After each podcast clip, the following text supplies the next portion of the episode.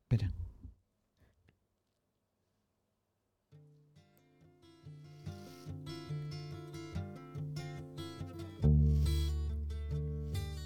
Hello, good morning. We are here at CPIP Castro Verde and we're going to do some recordings and a podcast about our friend.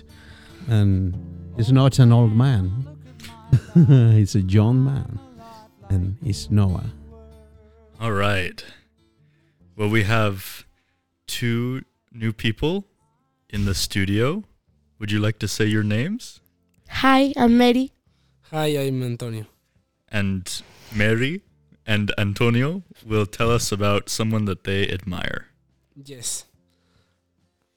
Hi, Maria. Hi, Antonio. Can I ask you a question? Yes, you can.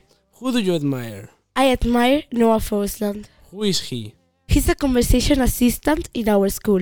And where is he from? He's from Seattle, in the northwest of the US. Why do you admire him? I admire Noah for many reasons. What reasons? He's an awesome teacher, and he traveled a- a lot eh, to come to Castro Verde and teach us. Any more reasons? Yes, of course. He's a very polite, hardworking, and helpful person. He is also a singer and songwriter. Oh, do you know any of his songs? Yes, he has a lot of hits like uh, Garden of Narrow Delights, Google My Hugo, and many others. But the most famous song is I'm Going to Castro Verde.